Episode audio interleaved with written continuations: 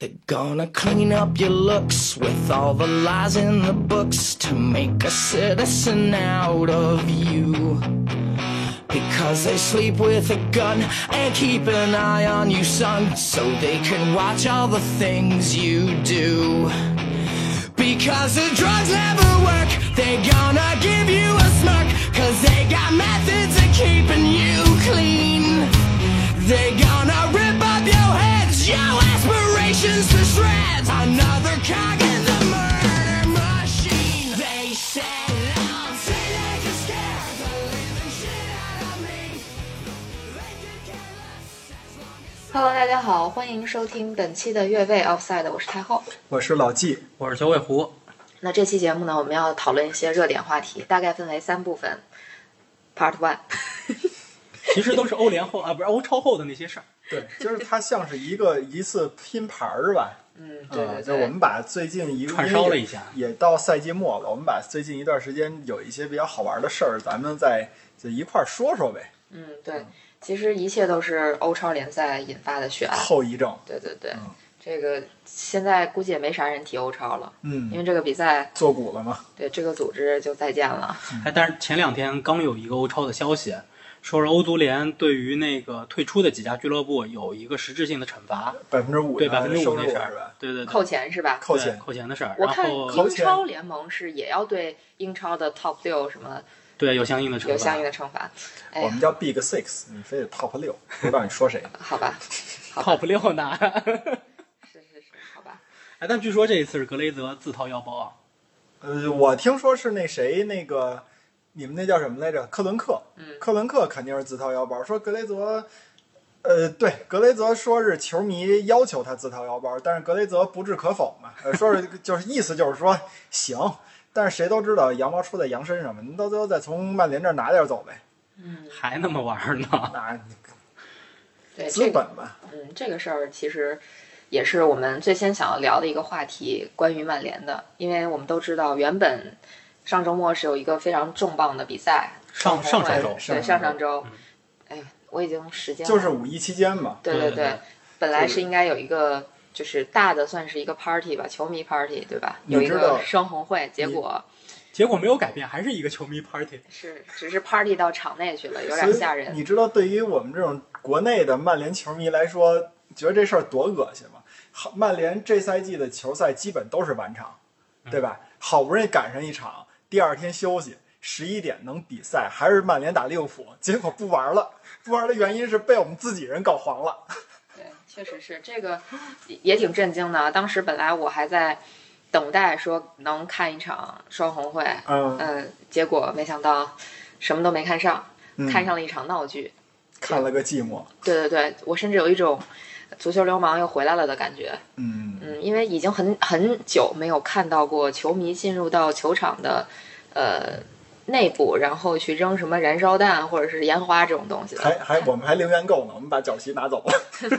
我们零元购，角旗拿走了，草坪拿走了，球网缴了。你知道我想到啥了嗯吗？特朗普的支持者冲进国他们库，好多人就是说这搬着讲台就走的那个镜头嘛，对，所以整体来讲，反正我觉得外外面的人看就是觉得是一场闹剧，我不知道内部人看是什么样，包括曼联球迷是怎么看这这件事儿的。嗯，我作为一个中国的曼联球迷啊，我觉得以曼联球迷为代表的这些冲入球场的这种这种人啊，他们一直在抱着一种叫刻舟求剑的心态。就是说白了，他们想要回复到以前的那种模式，以前的那种足球状态，但是我觉得这个事儿是回不去的。你不管你怎么闹，资本的进入这种事儿，就是足球变得更加的全球化这个事儿，你作为一个曼联、曼彻斯特地区的人，你是改变不了这件事儿的，所以闹也是白闹。但是他们从我们看来啊，确实是就想要干这个事儿，他们不是说是闹过火了，然后让这个让这个这个比赛。呃，一被一小撮儿群众，然后给弄得太过了，然后比赛无法进行了。很有可能这波闹事的人，他就是从一开始就不想让这个双红会举行，因为他们这个两个兵分两路，一部分人是去劳瑞酒店堵大巴，一部分人去闹那个老特拉福德球场。你像他们这个已经相当的有有有这个组织有策划性了，啊，这个而且你说作为对于利物浦人来说啊，我是客场，我当然就是在这儿等着了。你曼联不去球场，我肯定不用去球场，所以所以说他不会去考虑我未来几天曼联的这个比赛是一种什么样的状态，是一种什么样的密度。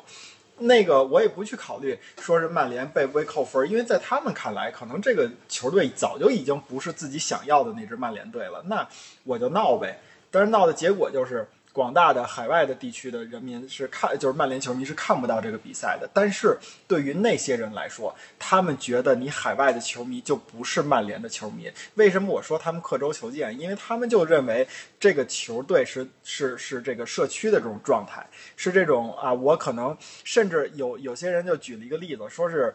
呃，我的我的爸爸是看着乔治贝斯特的球长起来的，乔治贝斯特可能就生活在曼彻斯特这个社区啊，我可能这个踢完球，他踢完球以后，我在球场给他助威，下了球场以后，我能跟他在酒吧里边遇见，我跟他打个招呼，然后呢。走的路上，我可能跟他能同行一段，怎么怎么样的，而不是现在这种球迷给我，呃，不是球员给球迷签个名，都是属于是施舍，都是属于是给你的一个恩惠等等的，他们不希望是这样。但是你说现在谁能做到说让这个这个足球能回到原来的那种纯粹社区的那种东西？所以我觉得这个事儿就是他们一个很短浅的这么一个，或者说是一个很很闭塞的这么一个看法，一一个看法导致的这种做法吧。其实什么都改变不了。嗯，就你嘁里夸啦说了这么一堆哈，其实，嗯，你要表达的这个意思就是说，他们认为可能海外的球迷就不是球迷，或者说你不生活在这一个社区，你不生活在老特拉福德你周没边，资格支持曼联。你你没有资格支持这个社区的球队。对，但是事实上是说，其实，在英国本土，我觉得也不是说你在这个社区你支持这个球队是理所应当，你不住在这个社区你就不能支持这个球队，因为，呃，就我最近看了一本书啊，就嗯其实本来作为一个阿森纳球迷，我应该很早就去看那本书，但是一直就没有机会看，最近才看，就是号称阿森纳什么球迷球迷书的一本书叫《极度狂热》，嗯，我估计不是阿森纳球迷应该也知道这本书。就这本书其实就是讲一个阿森纳球迷从一九六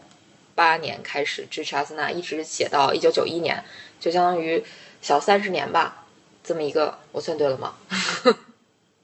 二十多年吧，二十多年支持阿森纳这么一个历史，他事实上并不住在北伦敦，但是他会觉得说，嗯，我没有住在这个海布里附近，但是我如果有朝一日可以住到这个附近去，我才成为一个血统纯正的阿森纳球迷。但是那个里面，其实他他的那个身份，就是他其实是住在伦敦郊区的，或者说他可能都不不是住在伦敦市，有可能叫什么大伦敦地区吧。我我我对那个地理概念不是很熟啊，就是他一直从小到大他都没有住在过那边。等他真正住在那个社区之后，他发现其实那个社区没有人支持阿森纳，嗯，当他在比赛日的时候，他想要就是说跟着社区里的兄弟姐妹们一起打开家门，穿着阿森纳球衣，然后冲进球场去看球的时候，他发现他周围没有一个人 跟他一样。我觉得这个事儿也蛮可笑的，就是咱们我们身在就怎么说，我们身在海外也好，或者说身在一个其他地方也好，支持的球队跟我们相隔千万里，但是我觉得这并不影响我们支持一个球队。甚至说，我觉得可能所谓的当地人，所谓的英国人，对英超某一支球队，也不是说非得在一个地方就要支持一个球队这样。我我不我我不支持这种极端的抗议的形式，但是我倒是觉得他们的某一些诉求啊，嗯，情有可原，啊，对，因为肯定情因有为可是原嗯这样，我呢本质上之前我是一德甲球迷，然后并且我对于德国足球的经营模式其实是比较认同的，就是五十加一，嗯呃，我们不要去管，我们不去管五十加一，它是一个强制的一个这个规定，还是说，呃，它是一个俱乐部自发的愿意去成立的这么一个一个事情。其实，在德甲也有过像霍芬海姆的这个事件，就是呃拜仁的那些极端球迷啊、一、啊对一起反对就霍芬海姆的老板霍普，对吧？就这种极端的事情。但是无论如何，从现在整个德甲的俱乐部的经营状况来看，它依旧保持了说就是会员持有这家俱乐部绝大多数股份这么一个事情。嗯，那么像拜仁的股份，其实也有一部分是卖给阿迪达斯的，有一部分是卖给奥迪的，这两家都是拜仁的背后的这个股东和金主。嗯，但是他们要收购这些股份，其实也是需要在股东大会上嗯去经过全体会员的投票的。像我是拜仁的这个注册会员。每年其实会费也不是很高，六十六十欧吧，但是我是有投票权的，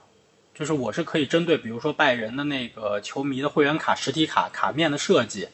然后这个一些重大的决策啊，俱乐部的这个改选啊等等这一些的是有投票权的。嗯，对，其实对于曼联的球迷来说，我觉得他们可能很大程度上也是想回到当年的这个状态。这个我们就说回格雷泽家族是怎么一步步控制曼联。他最早其实也就是曼联的一个小股东，对，他是通过在公开市场上面去收购曼联的股票，然后，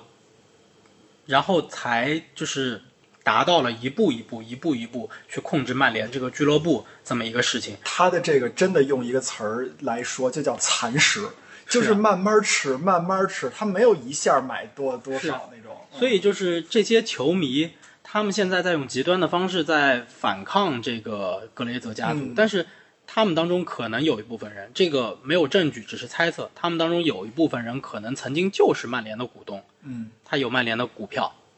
但是被格雷泽收购家了族收购去了。对，嗯，但是就是呃，也也你也提到了这个德甲的五十加一的这个情况啊，就是怎么说呢？因为我我对五十加一其实并不是特别了解啊，但是我有几个就是所谓的疑问，就是五十加一这个这个方式是不是间接造成了德甲现在一超一强，然后其他的都是陪玩的这种这种状态的这么一个联赛模式？就一超就是拜仁嘛，因为它有，就是像你说的有奥迪、有阿迪的这种赞助，别的可能你比如说像多特蒙德，我都不知道它这种就是主要的这种赞助商在，就是这种股东是谁。可能沃尔夫斯堡是大众吧，然后就是，但是它可能投入啊，与跟跟阿迪、跟奥迪也没法比，是这种情况。然后这是一点，然后另外一点就是说，如果英超要是实行了这个五十加一的这种模式，现在来看，就是那这些美国的资本，或者说是这些这个来自中东的资本啊，它可能都是，呃，就是不成立的了，呃，可以这么说吧。呃，它要不成立的话，那等于英超现在这种一可以说特有的一种百花齐放的这种格局，会不会就没有了？啊、我是这有这个这个想问题，呃，从我的角度来说，我觉得不用太担心。嗯首先，德甲的这个一超一超一强，或者说一超多强这个格局，呃，和俱乐部的经营有着密不可分的关系。呃，即使我们回到就是再往前一些的时候，呃，其实德甲的整体的经营思路没有太多的改变。多特曾经背后有一个大的金主，可能呃年纪大一点的球迷有听说过，叫基尔西集团，哦，我知道，我知也道，就是零二年世界杯之后破产了的那个传媒公司。啊、对，对他曾经是多特背后的大金主，但你其实可以看到说，即使在当时多特背后也有大金主的这么一个情况下，多特并没有，就是他能够和拜仁形成竞争，但是也并不会打破拜仁是德甲老大这么一个地位。嗯，对，所以这个可能是一个长期的这个俱乐部的发展和经营的这个情况下造成的这么一个，就是日积月累的一个一个结果吧。而且我想用就是哈曼哎那个哈斯勒最近说的这么一句话，就是拜仁并不是一直都强大，只是他的竞争对手老掉链子，嗯，就是这么一个情况。你像这个赛季拜仁的表现并不好。但是还是就提前夺冠对，，啊还是提前夺冠了。只不过就是说，你像拜仁，他可能对莱比锡那场踢得不好，但是你看莱比锡能赢多特吗？赢不了，他输了，嗯对吧？拜仁是在大巴上面得到冠军的，嗯。他不是他不是说我这场赢球了我拿到的冠军。其实德甲的这种经营模式还是比较特殊的，我觉得就是在现在的整个欧洲足球上来看的话，嗯，像德国足球俱乐部这种看起来就是挺我我都想用无公害这个词来来来来形容这个联赛了，就这种联赛这种形式就挺稀有的，像英超这种形式还是比较普遍的，就是有大的资本去控制一家俱乐部， 嗯尤其是，嗯，应该不知道是从哪年开放开始，就各种不只是欧洲的资本，可能美国的资本都开始介入到整个的这个欧洲足球俱乐部的运营当中去。那这其实就是一个目前一个普遍的模式吧。那比如说像刚才提到的曼联的格雷泽家族，然后包括阿森纳的克伦克，然后嗯阿布、切尔西的阿布这些，其实我们我们是一步一步见证了资本的力量的，尤其是在英超联赛的这个体系当中。嗯，最近其实还有比较大的新闻是国米夺得了这个意甲联赛的冠军，但国米是比较典型的中中资资俱乐部。嗯 其实提到中资俱乐部，可能第一个想到的，最早想到应该也不是国米吧？国米只是这两年算是苏宁入主之后有有点风声，或者说有点有点势头。但所以你是想到的是谁？我想到的应该是英超是水晶宫还是谁？水晶宫不是，南普敦有吧？是南普敦是，嗯，英超是狼哪？队有，狼队是，对对狼对，队应该是狼英队超是狼队是全呃资英。超有几几家俱乐部应该都是有中资背景的。但是我呃，一想现在英超有三家，嗯，对，水晶呃那个南安普顿是百分之八十，嗯，对，是中资，这个是原来呃对高继胜高总啊，嗯然后狼队叫叫这么亲切， 你家狼亲队戚是狼队是复兴集团，嗯，那对，就郭总郭总，郭哎呀广呀呀郭广昌是对有有，有然郭总后是西布朗西布朗，对嗯，西布朗也是哦，对对对，西布朗，对，刚才他说那个郭总那个狼队，其实还有一个就是我我因为我这段时间可能要去三亚，我知道那个郭总在就是那个亚特兰蒂斯那个酒店是郭总的，因为我我之前不知道， 啊，郭那总那给个你们是一打个折吗？我们不住那儿，不住那儿，啊，那是对不一个起特别好的主啊，酒对，店这底下特能看特别鲨鱼的那种，对对，它有那个海底的那个对海底套房嘛对，对对，我们有人好奇查了一下，那个最大那个六十平米十的是十十万吧万，然后对十有万一个那个小一点的四十多平米的是五万，对对对，那个确那个确实特别贵，但是你住那个迪拜的亚特兰蒂斯也也是差不多这价，啊就确实特别贵。对对据说即使不订房也是可以进里边去滑越滑位梯了的。啊，越位了，越越位 嘟嘟越位了啊，对，赖我这是我传的，不过不过国米确实拿的是第一个中资俱乐部拿下的一一顶个级联赛对的顶级联赛冠的首个锦标吧。嗯，嗯，对，国米其实我感觉最近这些年，尤其是苏宁入主之后，其实成绩并不咋地。呃，它是一个稳步提升，对，嗯就稳我步就提觉升得不像以前我们想象的这个意甲几强是吧？嗯，国米、AC 米兰，你然这后个跟那个英超球迷是一样，那尤个文时图代斯回不来对了，对对，我 那个我时代回不来了，我还在那个就是罗马意还甲七姐妹哎对是七姐吧？妹那个那个时期呢，我还想着罗马还是斯帕莱利执教呢。我跟你说，我特别喜欢帕尔马和桑普多利亚，哎呦我的天！再说说，估计就没人知道我们在说什么了。这俩球队目前还在甲级吗？嗯你看都在都在都在在都哦对在对对。我印象特别深，有一年是国米时隔多年之后重返欧冠，啊，对，就是在苏宁这个统治下啊。然后那一年小张总啊，这个在小张总，哎小呦，张总在这个场边啊，这个激动的痛哭流涕啊，啊，就是国米重返欧冠了，对，有这么一个场景，应该是我没记错的话，应该是一七一八赛季。嗯嗯，哎，这赛季国米最大的动作就莫过于加入欧超联赛且最后一个退出是吗？也没有最后一个因退为出因，为已经成不了联盟了，所以他就成光杆司令了，也这个联盟不是就自动解散了是吗？是这没意思有，吗人家人家那个皇马跟巴萨还挺着呢，尤文也还挺啊，尤文也还挺着呢，尤文也还挺着啊，现在还挺着呢。挺着呢，这是联赛没破灭欧足联哎呦欧足联不是那个最近的声明，就是只是罚了那九家，啊对这三家他现在还没公布他怎想么要罚禁赛，对他但想是要他又禁不赛。啊 敢，哎呀，这个这场闹剧原来到因现在还因没为有你一落禁幕。你一禁赛，不就等于是把人推出去，让人成立了吗？对，反正挺复杂的。对但是小我感觉国米在这场闹剧里面，欧欧超的闹剧里头啊，嗯其实他一直是一个就是默默的、默默的、默默的这么一个角色。就是你看他也没很公开的、很声势浩大的去发声明，然后他退出呢，也不是说单独发了一个声明，也不是第一个，也不是最后一个，就夹在中间。我跟你说，这个特别符合中国人做事儿这种风格。我我把事儿干完了，但是呢，你我赞成，你也找不着我赞成的一特啊，我是那出头鸟；我反对，你也找不着我是反对那出所头鸟。以现在国米是没有态度是吗？就是我也不不说退出，我也不说继续跟、呃他应该没有，他退出了，他退出了官宣退出了，只不过他不是那种就是声势浩大的对打头的去说我要退出，我要怎么样啊怎对么对样对子的对一个俱乐部。那还但我是觉得挺中庸的呀。对，对但我觉得对对他对其实挺挺需要这笔钱的。我觉得也是，就是咱们之前聊这期的时候说的，就是意甲它其实非常需要这笔钱对，啊，跟西甲是一回事儿，而且我觉得意甲经营可能还不如西甲呢。关键国米他现在确实遇到比较大的这个财债务政问危机，题是因为来自于这个母公司的嘛？啊、对，整个母公司经营出现问题之后，说说说说哪母公司？这个大家应该都知道对吧？那个小江苏狮子公司。啊，有一个队都有一个中超队都已经没了。所以我觉得像国米今年的这种状态，就是好多人国米球迷啊，真的很担心，说是我会不会成为意大利的苏宁？对吧？就是啊，我前一年是冠军，然后第二年我知道你你为什么要加入这个欧超，就是因为你想要钱嘛。但是现在你要不了这个钱了，会不会你因为没有这笔钱你就运营不下去了？就这个反正有时间点，就嗯是呃，可能有的球迷还记得春节那个时候有提出，就有新闻报道过，就说有一家美资 BC Partner 应该是、嗯对要收购国米，正在谈判，然后报了个价，嗯结果这个新闻好像到三月、四月那会儿，三月份那会儿就有点不了了之了。嗯嗯接着就是四月份的时候报了这个欧超的这个事儿，嗯，对吧？对，然后就是相当于，其实苏宁当时应该是已经需要出售一部分国米的这个呃股权，嗯，来套现，来解决现在的这个财务危机。然后呢，结果来了欧超这事儿之后呢，把这个谈判给暂停了。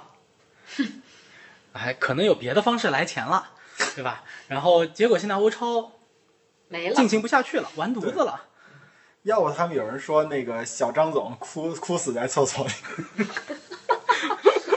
这回不能在大庭广众之下激动的泪流满面了，是吧？ 一一觉醒来这儿真的泪泪流满面了。小张总，今天我刚看到一条新闻，嗯说这个小张总不是最近回意大利了吗？啊嗯说明天准备跟球员谈这个降薪的事儿哦，我还以为让球员都打中国疫苗呢。啊，没有，这个因为因为国米没有没有在之前一批就是皇马、巴萨还有那个尤文啊、AC 米兰他们这些就大多数的俱乐部跟球员谈降薪的那一批里头，国米没有降薪。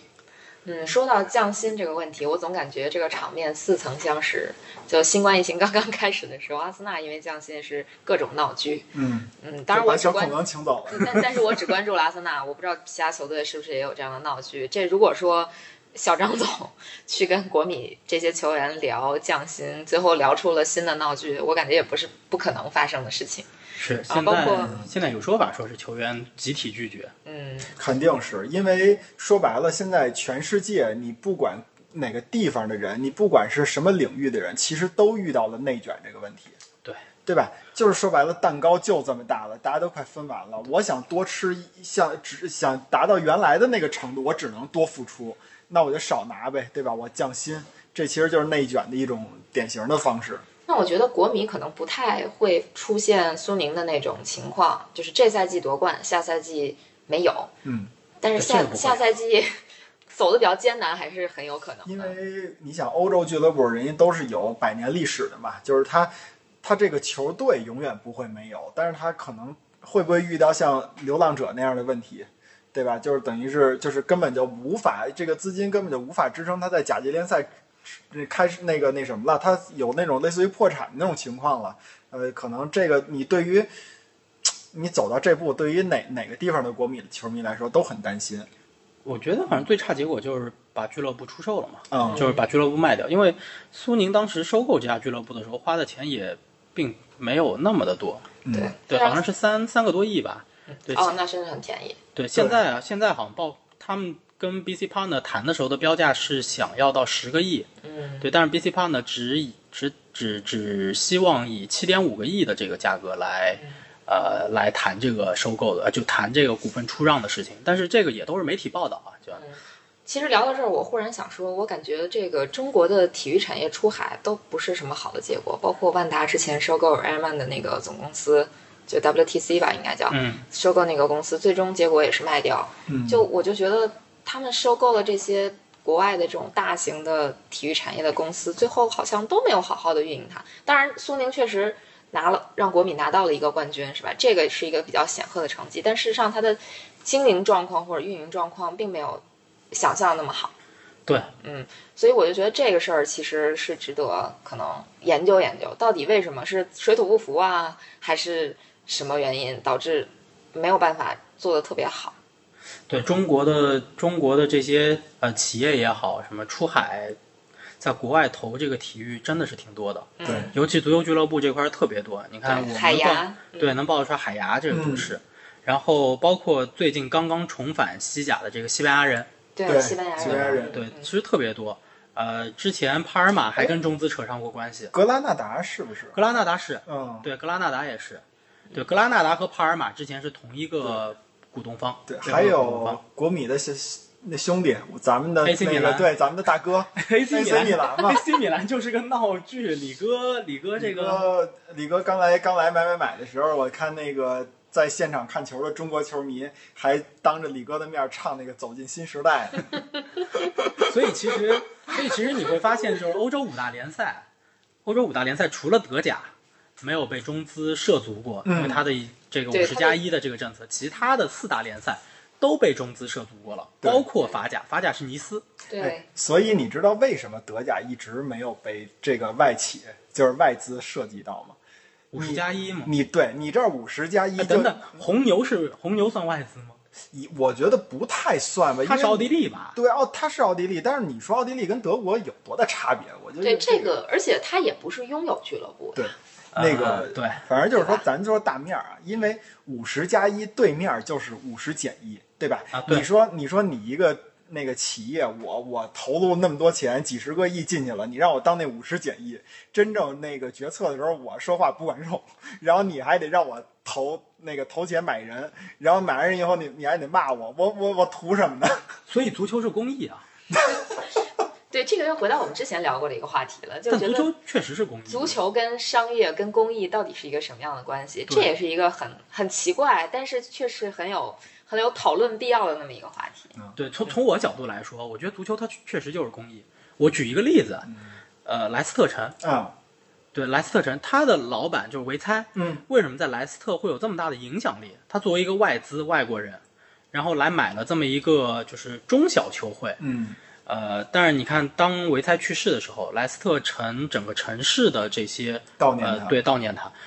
来做的这一系列的活动，因为他对于这个城市的影响力是巨大嗯的。他不仅仅是在球，就是球球迷的方向上，他在他为球迷做了很多的事情，嗯，比如说呃免费的这个客队大巴呀、嗯，然后这个球场里头的这个，只要是他的生日啊，然后太皇太王的生日啊等等的这些的特殊的日期，都有免费的啤酒啊，乱七八糟这些的福利，包括这个他给莱斯特城就是城市里头的这个医院、学校啊、居民社区做的那些投资，嗯啊捐捐的那些钱，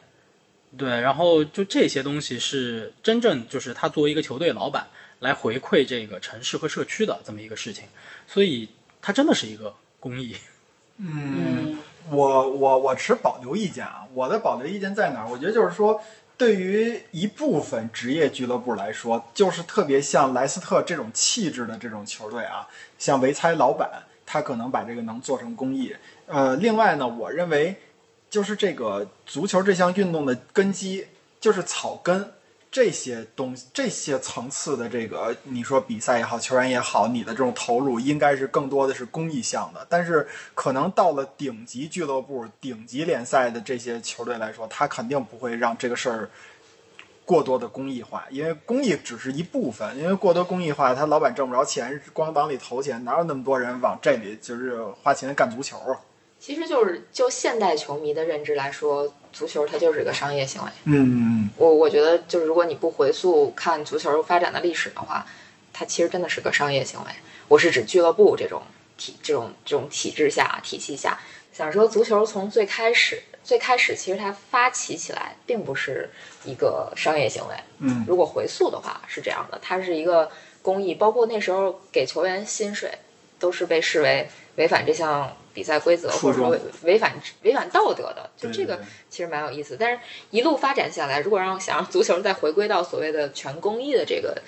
这种情况的话，我觉得可能是回不去的。因为你得考虑他现在叫职业联赛，什么叫职业联赛？不就靠着这挣钱吗？大家靠着这挣钱发工资。就足球它肯定不是纯公益、嗯，啊，它肯当定然不能没有公益这一对它项，是吧不能没有公益这一项，包括英超最顶级的这些俱乐部，嗯呃，我我我当年在莱斯，我当年在那个英国读书的时候，然后因为我们离莱斯特特别近，嗯，然后我我这个学的又其实算是体育专业吧，然后当时有俱乐部来招聘过，就是莱斯特城来我们学校开过招聘会，然后他们招的这个岗位叫 community football，哦，这个岗位社区足球对，所以其实像曼联也好，利物浦也好，包括切尔西啊等等，阿森纳这些大的足球俱乐部，其实它都有专门的社区足球的板块的这么一个工作。这一块儿对于俱乐部来说的好处是什么？就是它有比较大的这个网络网络体系，去帮他发掘在俱乐部周边的或者嗯好英国苗子国内的好苗子，通过这么一个呃 community 就社区足球的这么一个体系，然后呢，同时呢，它能够拉近和这个社区的关系，嗯，啊，就球迷从小培养嘛，就是对从小这些孩子就是这个球队的球迷了，就会变成是这样子一个方式。那么对于俱乐部来说，这个也是他回馈社会的一种方式，嗯就是公益。所以其实每个俱乐部都有 community football 这么一个板块，那么这个板块的工作它一定是公益导向的，嗯嗯，对，是这么一个是这么一个结构。所以其实，在欧洲的这些呃足球俱乐部里头，呃，有很好的这种结构去平衡说，呃，盈利的那个公司板块儿和它的这个公益板块儿之间的这个关系，包括拜仁，我之前在拜仁那边啊，他的训练基地，因为拜仁训练基地是对大家开放的，嗯我在里头看过他们那个 U 十三、U 十啊、U 八这些孩子的训练，特别有意思。就是学校放学以后，家长把孩子就送到俱乐部里头来了，然后拜仁的青训教练就带着这个训练啊、踢比赛啊，跟一个球员的训练课是一模一样的，哦一个半小时嗯，啊，特别有意思。这些孩子踢得特别好。他们那儿还招募什么老年社区足球队员吗？我觉得我以后可以试试去。我怎么现在忽然觉得我们不知道是从哪里聊到了这块儿了？ 啊，就公益嘛，啊，对对呀、我们我们居然又从那个意大利回到了英国，对又回到德国了。早真是早晚是要回去的。啊，是，真是早天晚上天回南去地北，啥都啥都聊。我们还得再聊一个从英国搬再到回意意大利大来利。 对今天这逻辑线非常清晰啊，是吧？ 你就为聊一什么人呢？这这人大家肯定也都知道了，就是要聊一下穆里尼奥。唯一从欧超挣了钱的人，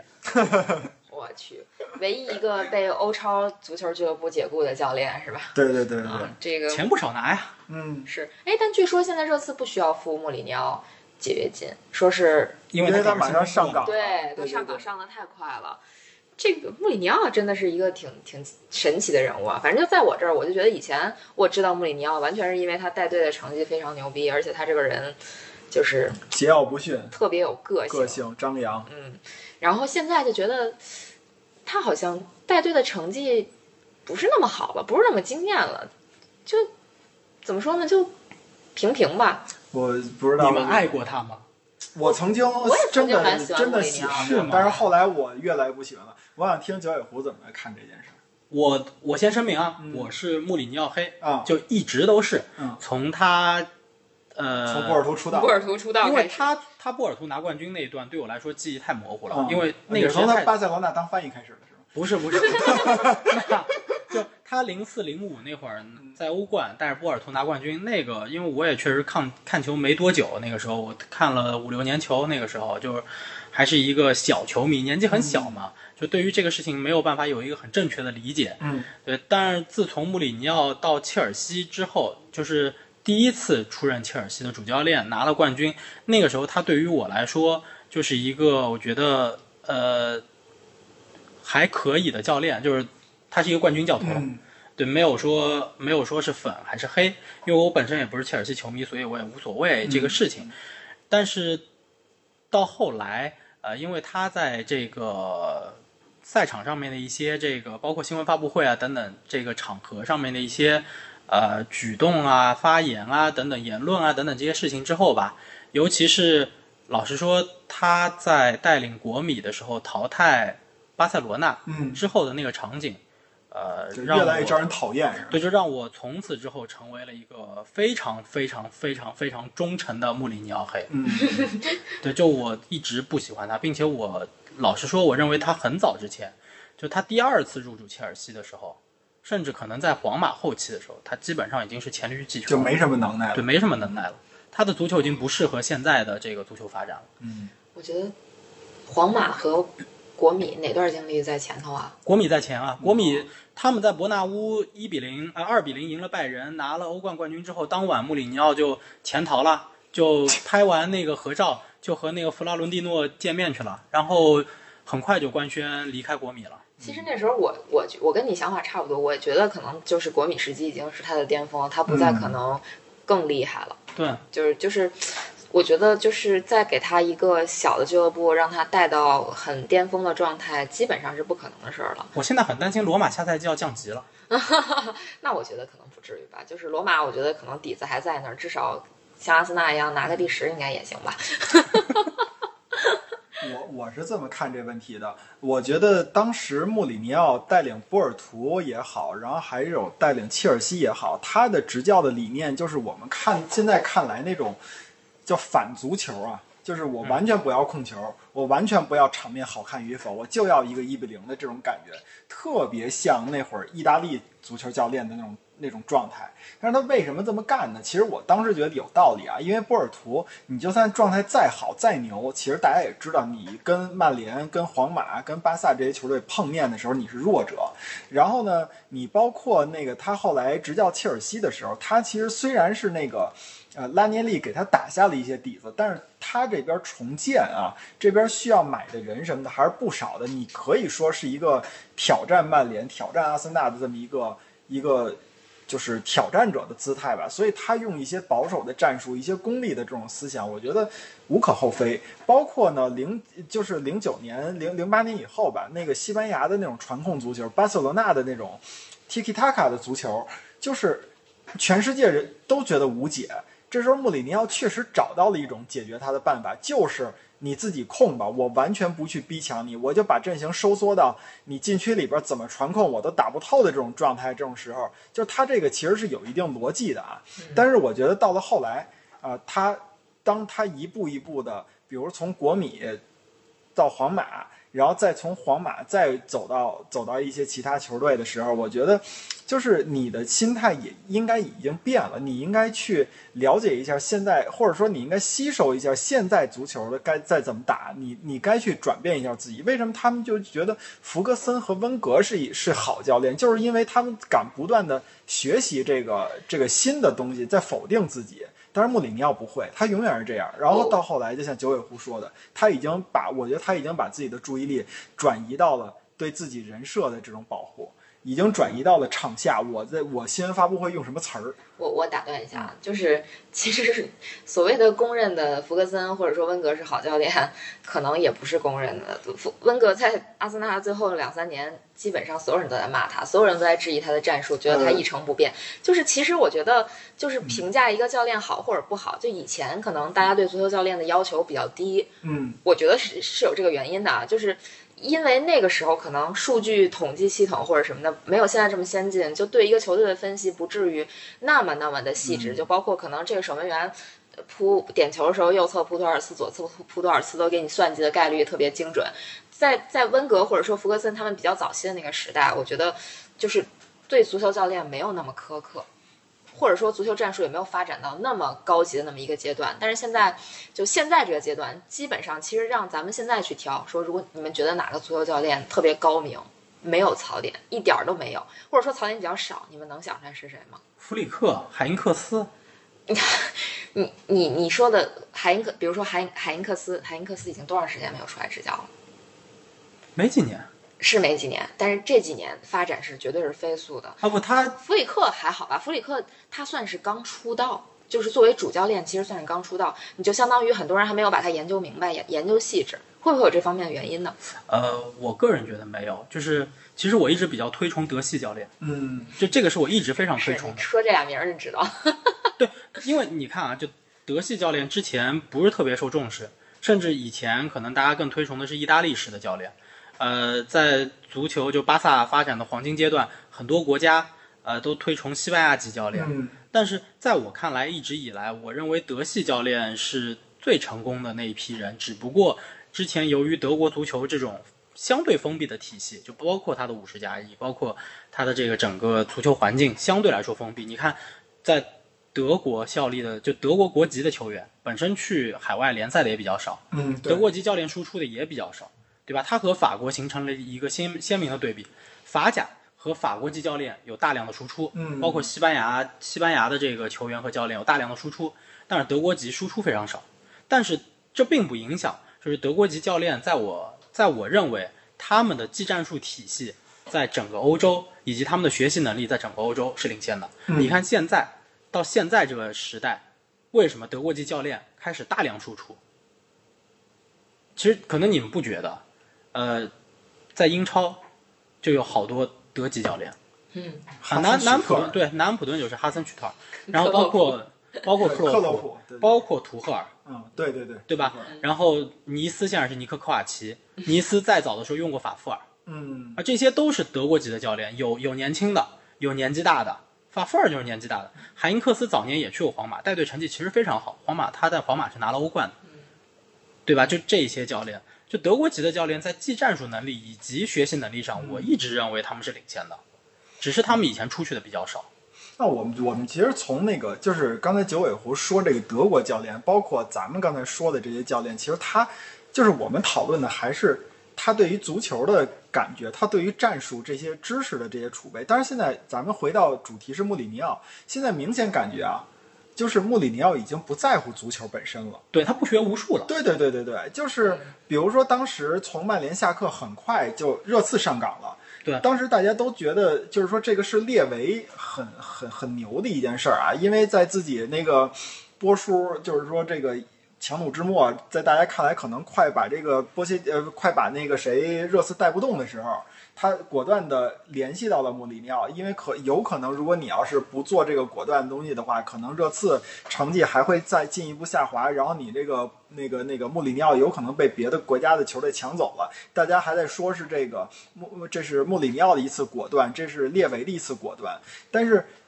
当你看他带热刺的这种状态，而且他这个周期越来越短了，原来从穆三年，现在变成穆两年了，或者穆两年半了，对吧？就是你明显感觉他其实心态相当相当的浮躁，而从这次热刺下课，马上罗马又就业，中间还跟那个《太阳报》和那个哪哪个频道 Talk Talk Sport， Sports 对签了一个欧洲杯的转播，呃，就是解说的这么一个协议，就是你能感觉这个人就像现在的这个一些跳槽的这个员工一样，我就有机会我就去，我在那儿干两天我就走，因为我因为我我输出一个嗯我输出一个观点很激烈啊，肯定会有可能会有人 反对，穆里尼奥没地方去了，啊，对对，其实是这样，你就是你你跟他掰着手指头算，对皇马能去的都去了。对他巴萨他巴萨干过，然后对后来干出了反巴萨的事情，对巴萨球迷不会欢迎他，不要他，了，对，然后他在皇马干过，马竞球迷也不会要他去，对西班牙这个国家他基本上没有豪门他能待得下去了，对然后在英超啊，阿森纳球迷是不会欢迎他的，他当年跟温格搞打出过了架一些事情，对嗯，然后曼联肯定是回不去了。对对不对？然后切尔西他已经二进宫了，你不能再让他回三次吧，对，对吧？猫的戏法，对啊，这不可能。利物浦，你说现在克洛普这么稳定，而且当年他在曼联干过，你说真的出这种事情不太多。曼联跟利物浦共享过一个教练，这种事情不太多，对吧？嗯那上一个可能是巴斯比吧，所以，所以他英超的这个 Big 六也没得选了，就当年就是热刺嘛，对对没得选了。德甲他自己看不上，当然拜仁也看不上他。对实话实说啊，拜仁不会选这种性格的教练，对吧？多特更不会要的，更不会要他了，莱比锡也不会，也不可能要他。那德甲也没有豪门能够让他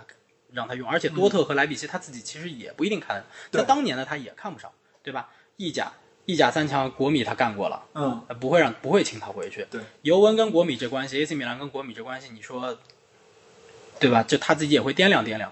所以穆里尼奥啊，就现在就是属于就那种跳槽员工里头，就是没没公司敢再要他了这对种人。，所以有一个活儿能给得起我这个钱，他又不降价。对，所以就是很多那种小，你像那个谁，安切洛蒂，他还能去那个埃弗顿热埃弗顿这种对这种中游球队，穆里尼奥肯定不会去，他对还认为自己是顶流对啊。啊，我顶流，我肯定是对吧？我得我得跟王一博那个能，能我就这么说，能要不是罗马这次刚好换了一老板，美国老板想搞出点动静，想撒点币，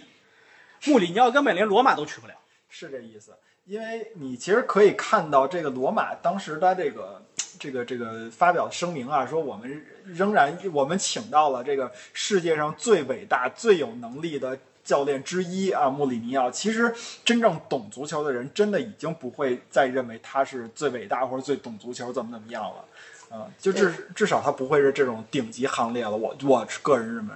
其实我觉得你们说的穆里尼奥目前就是想红这对点，我觉得我是比较同意的啊。我我同意的原因是因为罗马竟然还出了穆穆里尼奥对味儿的冰淇淋，这就是我想说的。其实就像你刚才说的，其实我觉得这个美国老板也有点急功近利。对我需要的是一个广告效应。这个人，反正罗马其实谁都知道罗，他肯定调研过罗马才买罗马嘛。罗马在意甲是什么水平，对吧？就是对中游偏上，可能能去搅和一下冠军，但是真正你让他指望他夺冠也未必。历史上也就一次，对，就两千年那次还下大中雨，田中田英英寿雄还在英那手儿二呢比零赢了尤文图斯，对对对，就是这这场。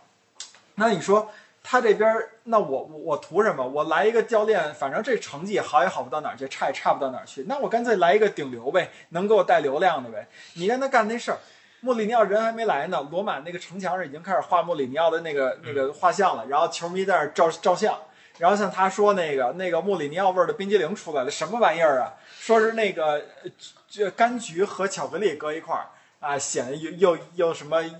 有这种热情，然后还有这个自己的独特的芬芳什么乱七八糟的。其实你不知道现在穆里尼奥自己对于自己的这个个人形象也好，或者说职业生涯也好，是一个什么样的打算。但是就罗马现在做出来的事儿来讲，肯定是他默许、他同意的，对吧？哦，对，那就对说明他其实也想把自己打造成一个，呃，叫什么足球圈顶流，网红俱乐部，呃，足球圈网红、网红教练，就对这个路子，有点儿奔着收割大家，就收割一波韭菜的那个路子去了。嗯，就这个事儿，其实确实是对于一个足球教练来讲，有点儿不务正业了。就从他个人来说，他不亏，他对起码挣着钱了。对对对，对吧？？但是你说一个足球教练，呃，我们回溯他之前十五年的这个职业经历，他都是他是从一个就是小俱乐部，然后慢慢的干到就干到豪门，嗯而且他在豪门之间这个来回跳动，对吧？他但他一直是豪门，就这些豪门都是呃能够不我能不说承认热刺是豪门 啊， 但但但热刺起码能打欧冠，就是他去他去那会儿，热刺起码能打欧冠啊，就是然后他在欧联也夺过冠，对吧？就是在曼联的时候，在欧联夺过冠，然后靠欧联夺冠呢也回过欧冠，对吧？就这些事儿，就起码起码这几支球队是比较常规能去征战欧冠的这么一些球队，嗯，但是现在的罗马，我们看看啊，未必他他下赛季的欧联都未必。嗯，就穆里尼奥这次是明显的，就是他其实从离开曼联去热刺开始，就一路是向下就下业坡。路，对对对，这个遭遇听起来像英超的某支球队 啊，连欧联都打不了。连脸都不要。说的有点心 酸，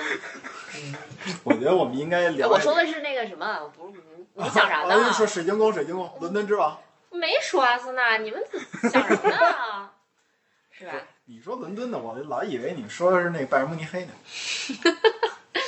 哎，反正今天其实最从这叫什么？从从英国聊到意大利，又从意大利聊回英国，又从英国聊回意大利，反正就是哎中间还去好几次德国呢。对对对对对，这这个这个欧洲十五日游，五国什么嗯几多少城呢？是吧？反复横跳，对对对对，我觉得咱们做的也是比较不错的。其中任何一个话题滴溜出来，其实都可以单独做一期。但是鉴于本期节目我们是临时凑的，所以就到这儿吧。这期还挺欢乐的。其实挺欢乐的，我们没聊出什么来，但是我们觉得都挺特痛别快，欢乐挺痛快的。 是，就该骂的都骂了，该黑的都黑了，是吧？该喜欢的都喜欢 了。那行现吧。在 现在，但是没有谁现在让我那个啊那个磕个头什么的了。最近最近你磕的可能比较多，我最近看了我们在那个某平台的播放量都不是破百不了，是破百吗？没有，我们得留言呐、那跟我们讨论一下人名问题。对对，讨论什么都行，骂老纪也行，反对正啊今天那个老欢纪，迎穆里尼奥中文网来骂我们，给我们带来点流量。对你继续磕吧，帮帮帮！行，磕完了，那今天的节目就到这儿吧，下回下回再见，拜拜。 What Bye-bye. you got under your shirt will make them pay for the things that they did. They said, "I'll teenagers scared, the living shit Oh,